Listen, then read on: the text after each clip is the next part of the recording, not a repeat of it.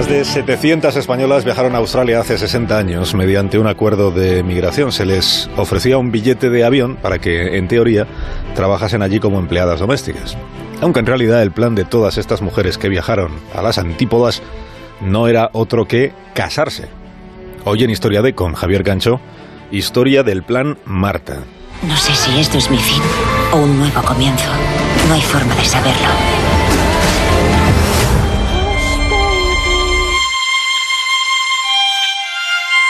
García es una leonesa octogenaria que tiene alguna dificultad en el pulso para servir el café a sus amigas en su casa de Sydney. Sin embargo, hace 60 años sostuvo con firmeza la maleta en la que básicamente había metido mudas. Con esa maleta cruzó el mundo.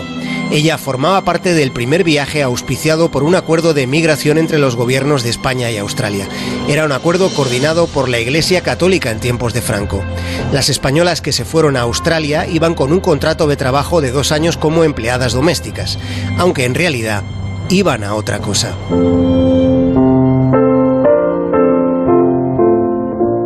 Ellas salían de una dictadura e imaginaban que iban a un paraje lleno de canguros y oportunidades.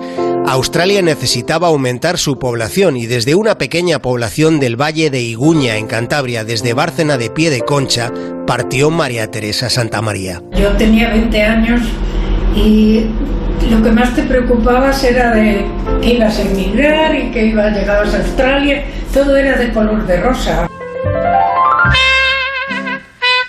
Pero no fue rosa el color de aquella historia. María Teresa y Tina siguen reuniéndose hoy, 60 años después, con otras Martas, con otras mujeres españolas que se subieron al primer avión del Plan Marta. Mujeres como las de España. Son ellas cantando 60 años después.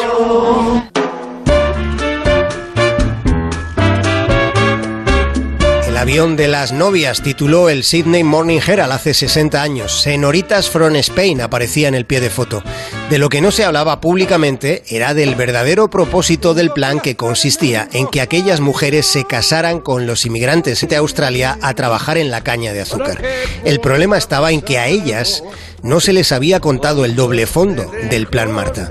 Solo tendrás que ser una buena chica.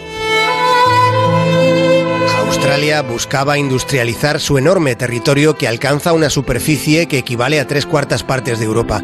Las españolas que fueron en diversos vuelos hasta 1963 no se planteaban las dificultades que iban a soportar. Eran muy jóvenes en un país a 15.000 kilómetros de distancia con un idioma y unas costumbres diferentes.